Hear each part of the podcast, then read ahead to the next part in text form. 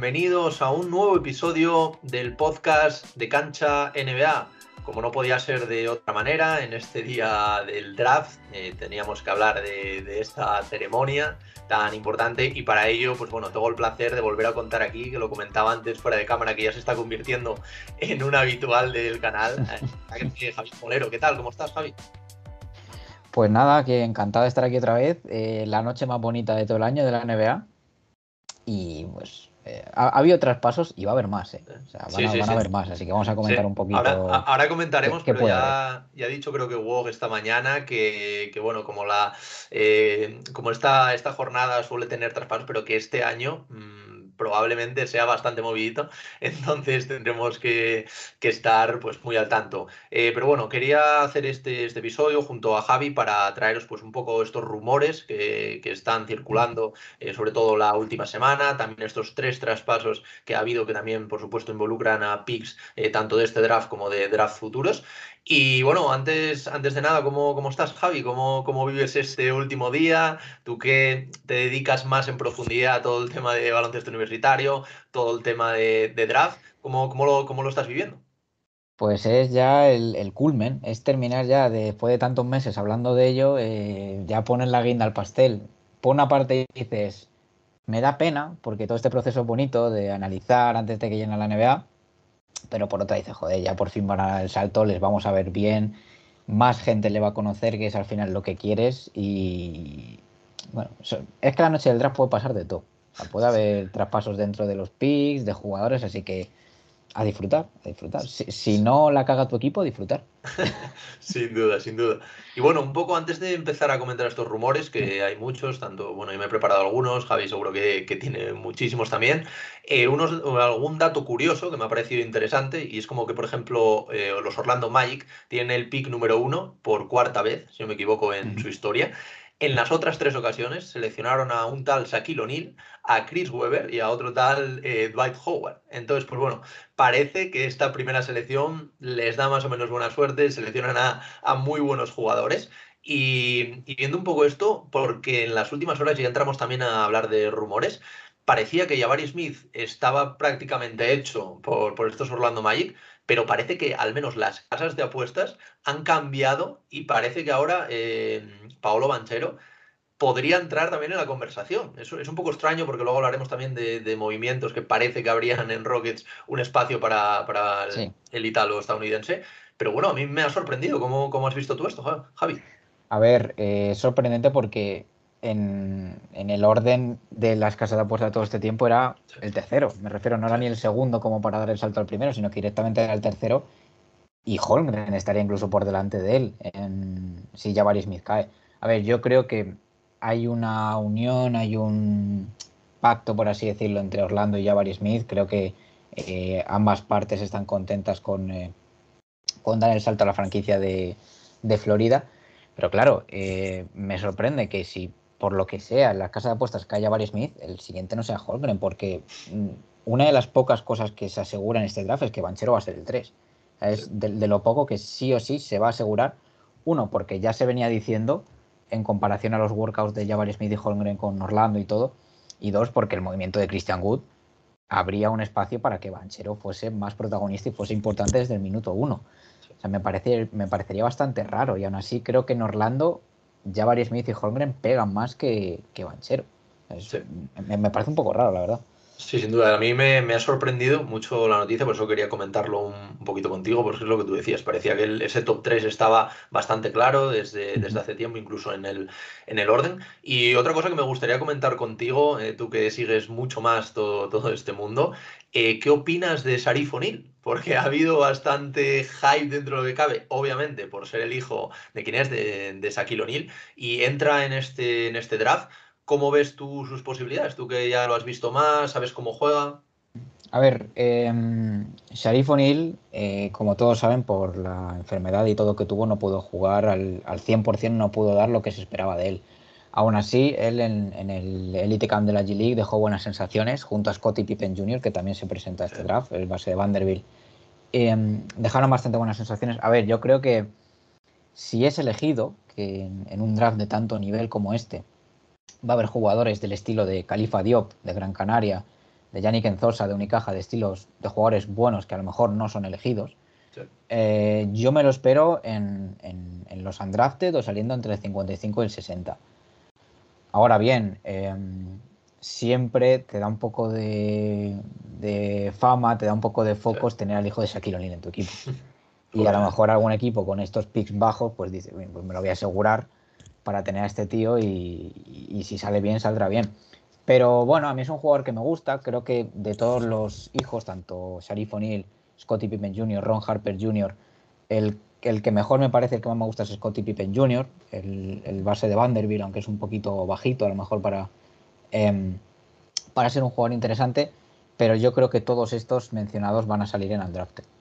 no van a salir en este draft y seguramente los pesquen luego en, en los undrafted. Sin duda, parece que, nos hacemos viejos dentro de lo que cabe, sí. viendo a los, a los hijos, de, dentro de poco al, hijo de, de, Lebron, que hace nada pues parecía un, un pequeñín. Y bueno, también quería eh, comentarte eh, que repasemos el hecho de los, de los equipos que, que esta, esta, madrugada no, no, van a tener picks, porque parece que varios de ellos, como puede ser Lakers y Utah Jazz, están moviéndose para intentar conseguir al menos una segunda ronda para aportar a algún jugador joven que pueda pues intentar a lo mejor desde la G-League, luego subiendo algún partido, pues aportar algo. Eh, la lista creo que son Lakers, Nets, Suns, Jazz y más son los únicos equipos, me parece que a día de hoy, salvo que se me haya pasado algún traspaso de, última hora, son los que no tienen. ¿Qué crees que puede buscar tanto Lakers como Jazz con estos movimientos para incorporar a, un jugador que a priori no sería tan decisivo, no sería tan bueno, pero sí que podría venir a complementar los rosters? A ver, eh, yo pienso que en, en, este draft se puede pescar bien en segunda ronda, que es puede haber jugadores bastante interesantes en segunda ronda y creo que hay que apostar y no hay que mover muchos picks. Eh, salvo obviamente equipos que tengan necesidad y tengan que mover un par de picks para conseguir un jugador, pero yo lo que em, realmente pienso es eh, si puedes tener un pick al menos de segunda ronda en este draft, bien, porque si te sale bien, pues te sale bien. Em, veíamos este caso al, inicio de la temporada eh, a Jeremiah Robinson en Oklahoma, que luego fue desapareciendo poco a poco, pero es un, es un, draft donde hay bastantes nombres de segunda ronda, como es Coloco, como es Christian Brown, como es David Roddy, Kendall Brown, son jugadores interesantes que a priori van a salir en segunda ronda, mitad de segunda ronda y que pueden ser interesantes. Así que no me sorprendería que alguno de estos equipos que han mencionado se moviese para conseguirlo. Eh, vamos, yo por lo menos lo haría. Sí, sin duda, sin duda. Y quería preguntarte también por una de las incógnitas de, este draft. Yo creo que han salido bastantes rumores acerca de él, como es Sadon Sharp que al final era un prospecto que llegaba como cinco estrellas, llegaba a Kentucky, pero no jugó ni un solo minuto, no tenemos vídeos de la universidad porque no, no los hay, no, no ha jugado. Y a priori, en los primeros mock draft había gente que le colocaba el cuarto, quinto puesto, porque parecía que era uno de los mayores talentos, si no el mayor talento de este draft. Y parece que en las últimas horas también, pues un poco por las declaraciones que ha hecho, que decía que iba a ser el mejor jugador de la NBA, eh, pues un poco, un poco estas declaraciones de pecando quizás de juventud, parece que podría llegar a caer a los puestos incluso séptimo, octavo, incluso noveno en los Spurs.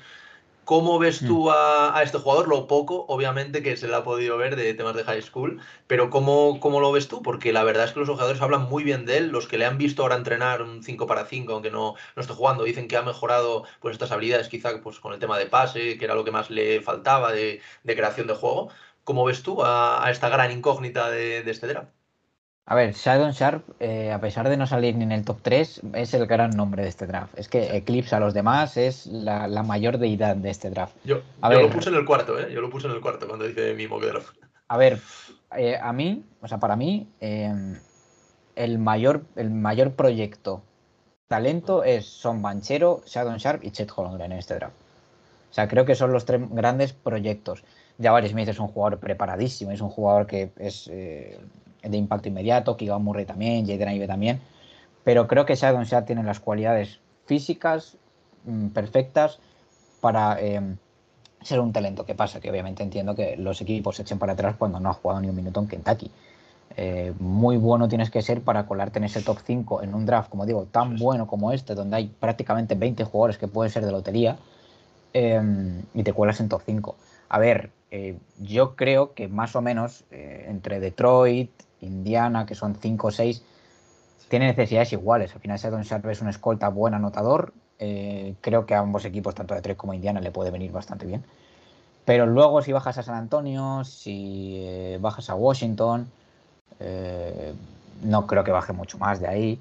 También tiene esas necesidades. Yo mi apuesta es que cae en el 6 en Indiana. Porque creo que el 4 y 5 está entre Murray y Ivy. Y Ivy no ha entrenado con Sacramento, que tiene el 4. Así que lo de Ivy es muy claro que puede ser el 5. Pero yo creo que después de eso no cae. Uno, porque todas las especulaciones que hay en torno a él son verdad, porque tiene un, físico y unas capacidades que es que parece que no le, no le cuesta nada hacer grandes números y no le cuesta nada jugar y dominar en la pista. Pero bueno, yo creo que del, 10 no debería bajar. No debería bajar porque es algo que estás apostando para el futuro y que, como digo, para mí, junto a Banchero, que también ha tenido sus cosas alrededor de él por esos problemas físicos, por esos problemas de peso, y a Holmgren, que Holmgren es el, gran unicornio, el gran.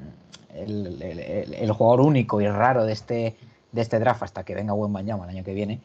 Em, es que yo creo que, hay que apostar por Shadowsar. No hay que dejarle caer, porque hay muchos jugadores con impacto inmediato, como puede ser Ben Como puede ser Malakai Branham, como puede ser eh, Mark Williams, como puede ser este tipo de jugadores que ya los has visto más, pero yo, si tuviese un pick, yo iría por Second Hablabas antes de Ivy, que también es uno otro de los talentos y que más está llamando la atención de este draft. Lo que tú decías, parecía que podía caer al, pick 4 con, Sacramento, que podía subir hasta, hasta ese pick, pero no ha querido entrenar con ellos. Parece, a priori parece, porque luego ya lo que comentabas todo al principio, esto es el draft y nunca, nunca se sabe, los picks pueden ser intercambiables hasta el último momento pero este sí que parece también otro gran talento. Además, he leído que tiene como un pasado ligado a Detroit, porque su madre jugó en los Detroit Shock, me parece. Su padre nació por, el área metropolitana de, Detroit. Entonces, parece como que todo ha de indicar que se va a juntar con, con Kate Cunningham en, estos Pistons, que bueno, empiezan a coger, sí que es verdad que todavía son muy jóvenes,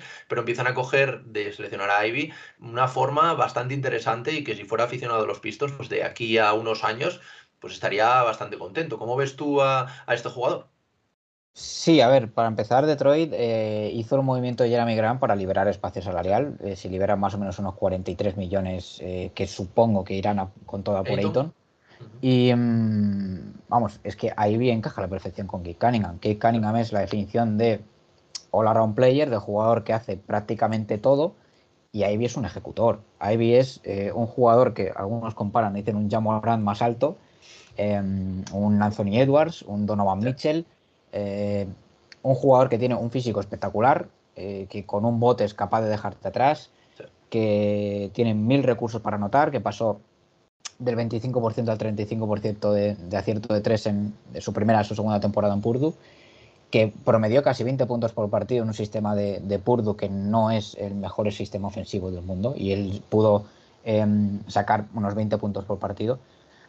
Hay algunas dudas con cosas eh, básicas eh, alrededor de, de Jaden Ivy, eh, a la hora de entrar a canasta, a la hora de botar el balón, pero creo que mm, a la larga es un jugador que tiene un, físico y, cada vez eso se prima más. cada vez hay más jugadores de este estilo. Y a ver, yo creo que en Detroit encajaría a la perfección. Más que en Sacramento y en Indiana también, pero no creo que caiga por debajo del 5. Así que a mí me parecería para jugar con Kate Cunningham el mejor o de los mejores posibles. Sin duda. Y antes también comentabas uno de los nombres que yo creo que más está hablando en los últimos días, como es el caso de Keegan eh, Murray, que al final es un jugador que parecía no tener tanto cartel, pero los últimos días parece que muchas franquicias están interesadas en él. Se habló también de que, de que Oklahoma quería hacer un intercambio con su pick 12 para intentar poder eh, llegar a, seleccionarlo también a él, que, va a estar complicado. Pero bueno, parece que, lo, que los Pacers tienen claro que sea, que sea su jugador esta elección. Lo que pasa que también pues hay un baile entre la cuarta, quinta, sexta posición que yo creo que no vamos a saber hasta, hasta el último momento, pero los Pacers parecía a priori un equipo también en el que podía encajar bien. ¿Cómo ves tú a este jugador y dónde lo verías tú dentro de, dentro de las posibilidades, evidentemente, de los equipos que tienen estos picks altos en, este draft? ¿Y, qué te parece? A ver, todo pasa por lo que haga Sacramento. Porque Sacramento es un equipo que, bueno, a veces no sabe por dónde te va a salir. pero em, todo pasa por lo que hagan ellos. Si ellos se quedan con su pick 4, estoy seguro que van a coger a Keegan Murray, porque es un jugador uno de los más preparados, eh, quizá el anotador más versátil de todo este draft. Es un jugador maduro, es un jugador eh, ya con experiencia que viene para dar un impacto inmediato. Y parece que en Sacramento gusta eso porque el año pasado, a pesar de que no sea el mejor fit de la historia, cogieron a, a, Mitchell, que era uno de los jugadores más preparados del draft. Y, y me parece mejor que Devion Mitchell. Me parece, como digo, el anotador más versátil, quizá junto a Jabari Smith eh, y Jaden Ivey, quizá los, los anotadores más versátiles de todo este draft. Y es un jugador muy preparado y que tanto en Sacramento como en Indiana, como en Detroit, eh, incluso como en Portland, eh, lo podría hacer bastante bien. Ahora bien, si Sacramento decide traspasar el pick, a ver quién sube ahí, porque si sube ahí, a lo mejor cogen a Ivy o a lo mejor cogen a, a Shadow Sharp. Todo pasa por lo que hagan ellos, pero vamos, que si se queda en el pick, yo tengo muy claro que van a coger a, a Kigamurra. A mí es un jugador que me gusta, pero que quizá no tenga tanto techo como los tres primeros, como Ivy y como, y como Sharp.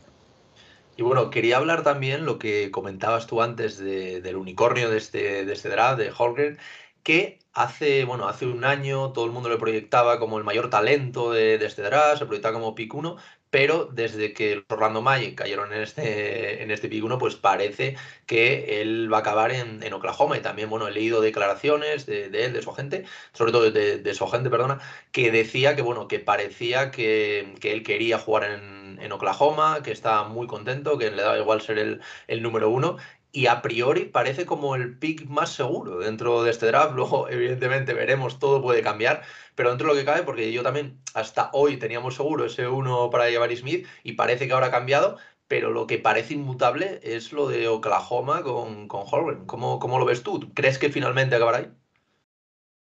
Sí, a ver, aquí hay dos opciones también. Eh, si Oklahoma mantiene el pick 2, que a priori es lo más seguro, eh, sí van a coger a Holmgren porque a ellos lo que les hace falta es potencia interior. También te digo, si estaba Jabari Smith, hubiesen cogido a Jabari Smith y si estaba Banchero, hubiesen cogido a Banchero. Em, a ellos les hace falta potencia interior. Creo que para jugar con Giddy, para jugar con Shai, es el mejor jugador, porque no les estorba para nada y al revés, un jugador como Giddy le va a hacer mejor.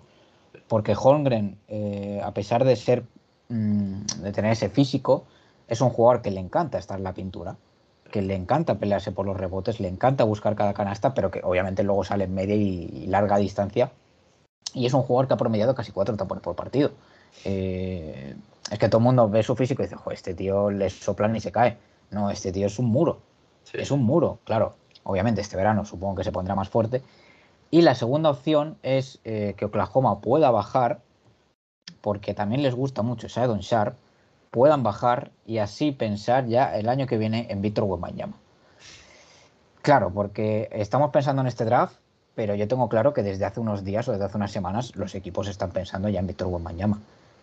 Están pensando en hacer su, eh, su esquema mental. todo, claro, eh, para que ese tío caiga aquí, porque si este draft viene con talento, el de draft, el del año que viene, eh, no se queda atrás.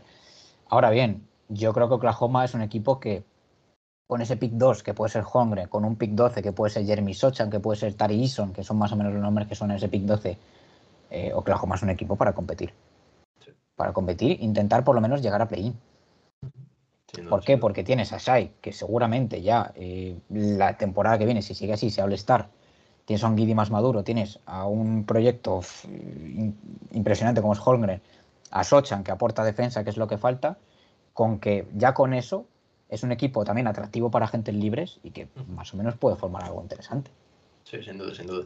Y si te parece ahora, ahora Javi, vamos a pasar un poquito a, más rumores de traspasos de, de picks, ¿vale? Luego ya analizamos, acabamos analizando esos tres traspasos. Eh, yo creo que el más interesante, uno de los más interesantes, es el tema de Portland.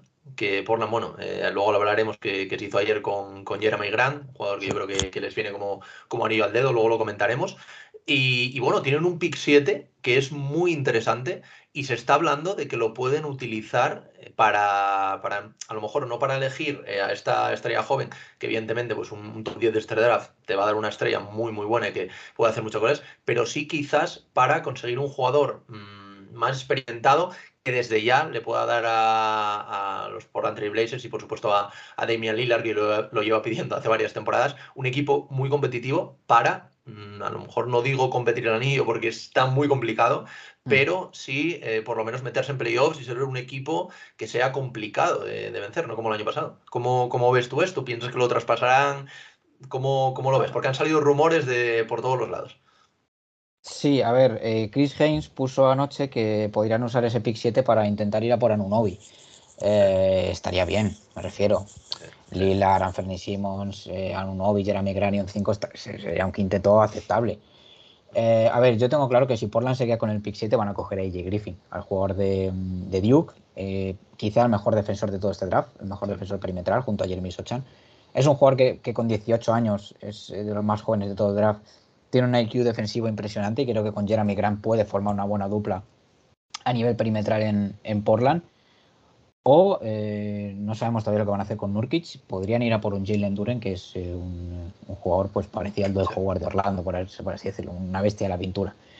Pero em, con cómo están configurando el equipo, yo creo que Portland va a buscar eh, tener algo ya. No creo que Portland esté esperando a, a desarrollar talento como J. Griffin, que digo, Em, es un jugador que es seguramente mejor eh, defensor perimetral de este draft, está por encima del 40% en triples y es una perla de Duke, pero si pueden encoger a un Anunobi y algo así, es que Lillard quiere ganar ya.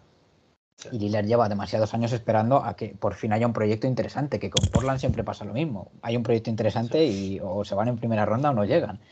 Pero eh, yo apuesto a que lo van a traspasar el pick, sea, sin duda. Y luego otro, otros dos equipos que, bueno, también me ha sorprendido que, hayan querido, bueno, hayan dicho que, pueden traspasar ese pick, eh, ese pick eh, son los Wizards con este pick número 10 y los Hawks con el pick número 16, que ambos equipos buscan, pues bueno, un poquito como buscaría Portland, pues eh, ser competitivos. Los Wizards en su caso parece que han puesto a, jugadores como Hachimura, como KCP y en el caso de los Hawks, pues bueno, se habla mucho de Collins, se llega a hablar incluso de Capela, un poquito para utilizar también estos picks para conseguir una estrella, jugador que les haga ser competitivos ya. Al final yo creo que es lo de todos los drafts, es ver si quieres ser competitivo ahora, si quieres eh, desarrollar más talento, porque a lo mejor son talentos generacionales que esperas tres años y te pueden dar algo que ahora mismo no, te pueden dar, pero bueno, es un poco poner la balanza. ¿Cómo ves tú el caso de, los Wizards y de, los Hawks? A ver, lo de los Wizards me llama la atención porque hace unos días eh, Sams sacó, sacó que, mm, que, estaban interesados tanto en Brogdon como en Turner que ya no solo los Knicks estaban interesados, sino que Wizards también estaba interesado en, en Brogdon y Turner, que están en el mercado. Eh, no sé si eso incluirá traspasar el pick 10. Es que, a ver, eh, a Washington le vendría bien un pick 10, pero a Washington también le vendría bien jugadores interesantes. Es que yo creo que le vienen bien las dos cosas, porque con un pick 10 puedes sacar un, Johnny Davis, un Ben Mathurin, un Jalen Duren, bueno, jugadores bastante interesantes en ese rango. Pero claro, si puedes sacarte a Turner, si puedes sacarte a Brogdon, eh, joder, ya es otro tipo de jugadores que junto a Kuzma, a Hachimura, a Porzingis, a bueno, Bradley Bill, no, no. Bueno, toda esta gente, pues ya puedes hacer un, núcleo más que interesante. Y es que, mm, a ver, es que los Wizards a mí me parecen una de las mayores, si no la mayor incógnita de todo este draft. Porque eh, es de los que menos se ha hablado en cuanto a pick, de un equipo que tampoco ha hecho muchos workouts y no me sorprendería que buscasen un traspaso por Brogdon o por Turner eh, en relación a Indiana. Y luego lo de Atlanta, eh, vamos, se sabe ya que John Collins está en venta porque todos los días sale algo nuevo John Collins. Se relacionó con Sacramento, pero en Sacramento dijeron que no incluirían el pick 4, eh, así que un poco raro porque no se quedaría Sacramento si no da ese pick 4 por John Collins. Pero, a ver, Atlanta no sé si es el mejor sitio para desarrollar jóvenes. Se ha visto que Andre Hunter ha salido bien, eh, Kevin Werther más o menos ha salido bien, pero el año pasado cogieron a uno de los mejores físicos del draft como es Jalen Johnson y se ha pasado toda la temporada en la G League y es un jugador de NBA, es un jugador de nivel NBA y de, nivel para aportar ya. Así que yo entiendo que Atlanta, que hace dos temporadas llegó a finales de conferencia, eh, joder, pues a lo mejor queremos traspasar este pick 16, que quizá no tiene mucho valor, pero yo te digo que en este draft tiene valor y a ver lo que hace con él. Sin duda. Y otro de, los dos equipos que también parece que pueden estar viendo un poquito el tema de, traspasar su pick también para conseguir un, jugador más competitivo son los Sixers, que tienen el, pick 23 y han puesto en el mercado a jugadores como Danny Green, eh, como incluso Tobias Harris, eh, se ha hablado mucho las últimas horas de, de este jugador. Y también el tema de los Bulls, que tienen el, pick número 18 junto a algún jugador, pues como puede ser, por ejemplo, Kobe White, un poco para, para mejorar sus conjuntos de cara a la siguiente temporada y dar ese pasito adelante que necesitan ambos proyectos para ser más competitivos. ¿Cómo ves tú estos dos casos? Me parecen también muy interesantes. Bueno, los Sixers eh, sí que es un equipo de, de ya de cuanto más jugadores expertos, veteranos y tal, y más estando dos ríos en el banquillo, pues mejor porque luego tienes a un eh, MVP de la G League como Paul Reed y le das los minutos de la basura de DeAndre Jordan. Es que hay, hay cosas que, uno no entiende en la vida. Pero a ver, em, con un, paquete con el 23 y con Tobias Harris es interesante. Porque ya te digo, en este draft hay talento en la primera ronda. Ahora bien, si no lo traspasan en el 23, lo que se habla más es que podrían ir a por Kennedy Chandler, que es el base de Tennessee, que es un base que yo creo que haría falta en, en, en, Filadelfia, un base pues más director de juego, un jugador diferente, o podrían ir a por un, a por un exterior. pero es que, claro, si ya no solo suena el pick y un jugador, sino que ya suenan tres, como es Danny Green, como es Tobias Harris, como es Matty Stable, es porque creo que se va a traspasar. Eh, en el caso de Chicago sonaba el 18 y Kobe White, y bueno, te queda ahí la esperanza de a ver si alguno puede picar, porque es, es, eh, jugoso, o sea, es atractivo ese 18 y Kobe White. Pero claro, ya si metes más jugadores es que parece que los Sixers están desesperados por vender ese pick y por traspasar jugadores. Yo creo que Sixers sí podría moverlo, al igual que a lo mejor Denver. Em, yo creo que Denver junto a a lo mejor Montemorris o algún jugador así sí puede, puede tenerlo porque Denver tiene el 30 y luego no me acuerdo si tiene el 20 o el 21. Ahí ya o, el 25, ahí ya tiene dos picks juntos, puede a lo mejor utilizar esos picks y Monte Morris eh, para moverse. Pero lo de Chicago yo no lo tengo tan claro. Yo creo que Chicago va, va a elegir y, jugadores como AJ Liddell, eh, jugadores como Tari Eason, si baja, que no creo que baje tanto, les vendría de perlas. Y para acabar un poquito con, estos rumores que hemos leído los últimos días, me gustaría hablar del tema de los Grizzlies, porque bueno, se ha hablado al principio unas expectativas bastante irreales de que querían subir al, puesto número 4 de Sacramento, pero es muy complicado, tienen el, puesto número 22, el puesto número 29 en este, en este draft, y, pero sí que se está hablando a lo mejor de unos puestos más realistas, entre el 10, el 15 quizás, subir con, esto, con estos dos picks algún jugador, y, bueno, se ha hablado de jugadores como Clark, como Brooks, incluso eh, Melton, que podrían entrar en esta operación. Eh, ¿cómo, ves tú esto? Porque sí que es un equipo que a pesar de la gran temporada que ha hecho, de quedarse en, bueno, de caerse contra, contra esos jugadores en, semifinales de conferencia, que yo creo que era su techo, evidentemente, de, temporada, eh, es un equipo que con ya Morán pues aspira más, quiere más y quizás mm, hacer un buen movimiento en este draft, como tú dices, para pescar algo entre el 10 y el 15, incluso aunque sea un 15, es un draft bueno para, pescar un, buen talento. Entonces, ¿cómo, ¿cómo, ves tú? ¿Mover estos dos picks? Eh, ¿Incluir algún jugador? que ¿Cómo de real puede llegar a ser esto? A ver, a mí no me sorprendería que con el 22 y con Dylan Brooks buscasen algo porque Dylan Brooks ha ido de más a menos en su carrera a los Grizzlies. Eh, esta temporada fue nefasta, los playoffs fueron nefastos y no me extrañaría que Memphis, que por cierto hablan muy bien de ellos, de que en una primera temporada con este Young Core, con este proyecto joven, eh, hayan llegado tan alto y quieran subir y quieran seguir, no que se lo tomen con calma, sino que quieran subir, hablan muy bien de ellos. Pero jugadores como Dylan Brooks, eh, bueno, Brandon Clark hizo buenos playoffs, me sorprendería que lo moviesen y, Melton siempre es un jugador de garantías desde el banquillo. Eh, sí, yo veo más factible que, que muevan al canadiense, que muevan a Dylan Brooks. Estaría bien, porque ya te digo, en este, en este draft, entre el 10 y el 15, es que hay 20, 21 jugadores que pueden ser de lotería. Em, y, es un, y es un draft que menos bases tienes de todo. Sí, sí. Que bases tienes a Taite Washington, tienes a Jason Daniels, un poco más. Ya te vas al 20 a partir del 20. O sea, es un draft de escoltas, de aleros y de pivots. De pivots. Pero bueno, si subes y, como digo, es que Tari son, eh, lo menciono tanto porque es un jugador comodín, el jugador de LSU es un 3, 3 eh, alto, grandísimo defensor y muy ágil y es un jugador que, le encanta a todos los equipos. Pero si puedes subir a por un Jeremy Sochan, que es un 4 también defensor para tenerlos del banquillo, o subir e intentar coger a, Marion Besam, el jugador de Ignite, eh, que más o menos saldrá por el rango 18, 19. Yo creo que eso estaría bien, pero tienen que, tienen que mirar lo que hacen, porque a lo mejor en vez de subir con el 22 y Dylan Brooks al 10-15, con el 22 y Brooks a lo mejor pueden sacar un jugador así veterano, que últimamente estamos viendo que los jugadores veteranos son los que te ganan los campeonatos. Sí, sin duda. Un, proyecto muy interesante el de Memphis y como tú dices, yo creo que también habla bien de ellos el hecho de que no se queden como estaban y que intenten pues mejorar un poquito el equipo, pero bueno, veremos a ver qué hacen con estos picks. Y bueno, Javi, un poquito para, para ir acabando, sí que me gustaría comentar contigo los tres traspasos que, que ha habido hasta ahora, quizás un poquito de, de menos a más, ¿eh? porque hemos tenido el primero de Denver, que bueno, han, han movido a Michael Green y una primera ronda protegida 2027 por el pick 30 de, de este draft, más dos futuras segundas rondas, que bueno, a priori, pues bueno, su movimiento de Denver que deja claro que puede mover lo que tú comentabas, algún pique, intentar ir a por un jugador eh, diferencial para este año, porque bueno, no olvidemos que, Denver, el equipo que tiene, que el año pasado, evidentemente con las lesiones no lo hemos podido ver, pero este año yo creo que va, a ser un, contender, si las lesiones respetan, por supuesto, en, en el oeste.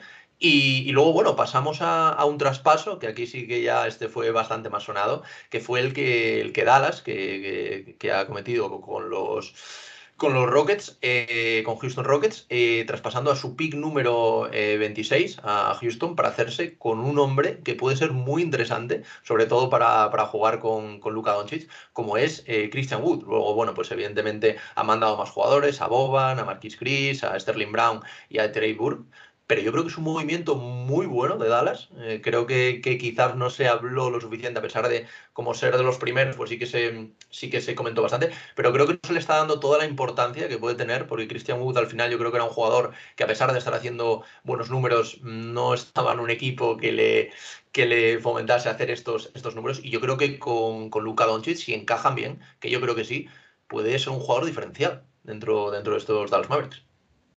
Sí, a ver, em, en ataque sabemos que Christian Wood es un jugador de nivel prácticamente el star. Es un jugador de 20-10, eh, cercano al 40% en triples. Eh, es un jugador increíble.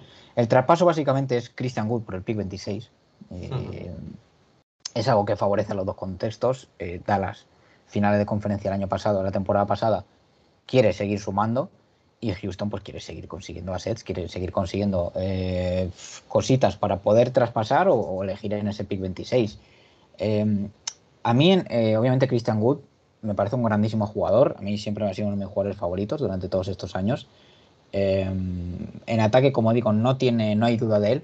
Las únicas dudas que se pueden generar es, en la defensa, eh, aunque se ha visto que también es buen protector del aro, que es un jugador que, en la, zona se mueve bien. Pero si hay un entrenador que puede sacar lo mejor defensivamente de un jugador, y lo demostró la temporada pasada, es Jason Kidd un entrenador que ha conseguido que un equipo donde esté Bertans, donde esté Dinwiddie y donde esté eh, Jalen Branson y todos sea el mejor equipo defensivo del oeste, es que puede sacar lo mejor de, de, Christian Wood. Y creo que es eh, la mejor segunda espada que ha tenido Doncic, porque sí que es cierto que por Zingis pues ha tenido su gran nivel, pero eh, Christian Wood también es un jugador cercano al, al nivel All-Star. Y a mí me parece un movimiento muy bueno. Creo que Dallas no se va a quedar ahí. Creo que Dallas buscará también algo más, sobre todo para el banquillo quizá algo con Tim Hardaway, eh, quizá algo con Bertas, aunque Bertas está difícil de traspasar y Tim Hardaway pues un poco también. Pero yo creo que Dallas no se va a quedar ahí. Yo creo que va, va a seguir yendo a por más. Y luego, para, acabar, Javi, el traspaso que yo creo que ahora ha sido como la bomba de, este mercado, que bueno, aparte porque fue, fue ayer y lo tenemos muy reciente, pero bueno, es unos Blazers que hace unas horas parecía, vamos, un, equipo otra vez de, de, ni entrar en playoffs y de repente nos llega la bomba de que han adquirido a Jeremy Grant, eh, que bueno, es, es, un alero que yo creo que te puede aportar adelante, te puede aportar atrás. Yo creo que eh, si me dijeras una figura o un, jugador que encaja perfectamente o que puede encajar perfectamente en estos places, sería el bueno de Jeremy Grant. Además, pues bueno, eh, recibieron a Jeremy Grant y el pick número 46 de este draft y ellos tan solo dieron el pick 36, una futura primera ronda, que además es Milwaukee de, de 2025 que a priori no parece que Milwaukee en 2025 vaya a estar mal, entonces no creo que tenga mucho valor. Y luego, pues bueno, eh, dos futuras segundas rondas de, 2025 y 2026.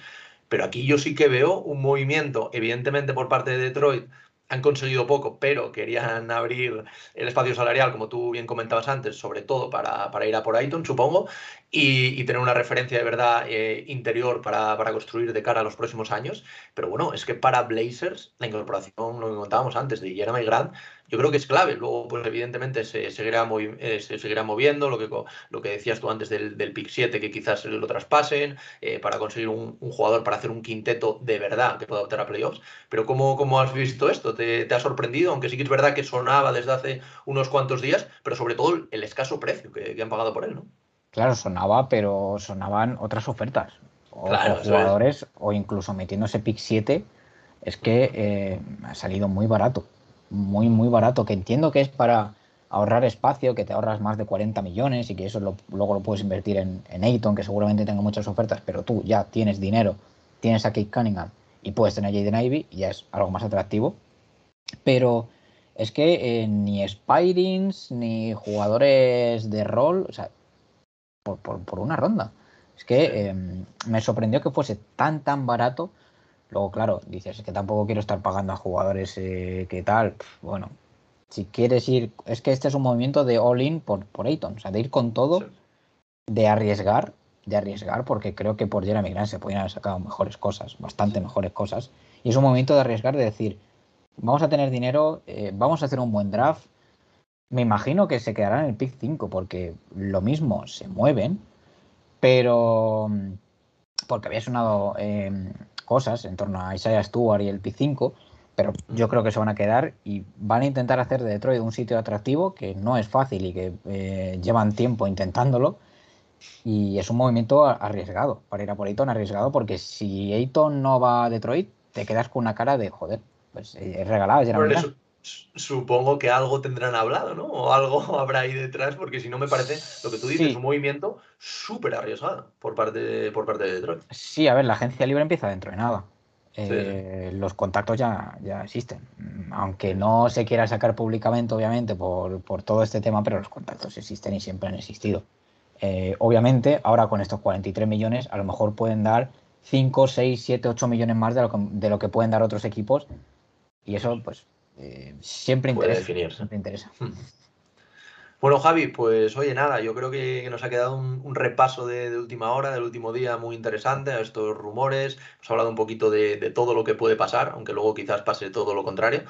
Pero, pero bueno, yo creo que, ha, estado, ha estado muy bien. Y nada, Javi, como siempre, oye, darte las gracias por, pasarte por aquí, por el podcast de, Cancha NBA. Creo que ya es la tercera o cuarta vez que te, que te pasas por aquí. Ya te estás convirtiendo en un colaborador habitual del podcast, lo que me, alegra enormemente. Y, nada, tío, oye, a disfrutar del draft, eh, a disfrutar de, esta jornada que, como dices tú, es la, de las más bonitas, de, si no la más bonita del año. Y, nada, que hablaremos la, semana que viene, veremos un poquito qué ha pasado, qué han hecho todos los equipos. Y nada, esta noche a estar ahí a tope, informando, como, como siempre haces, de, todo, lo, todo referente a este draft. Nada, tío, gracias a ti y un placer.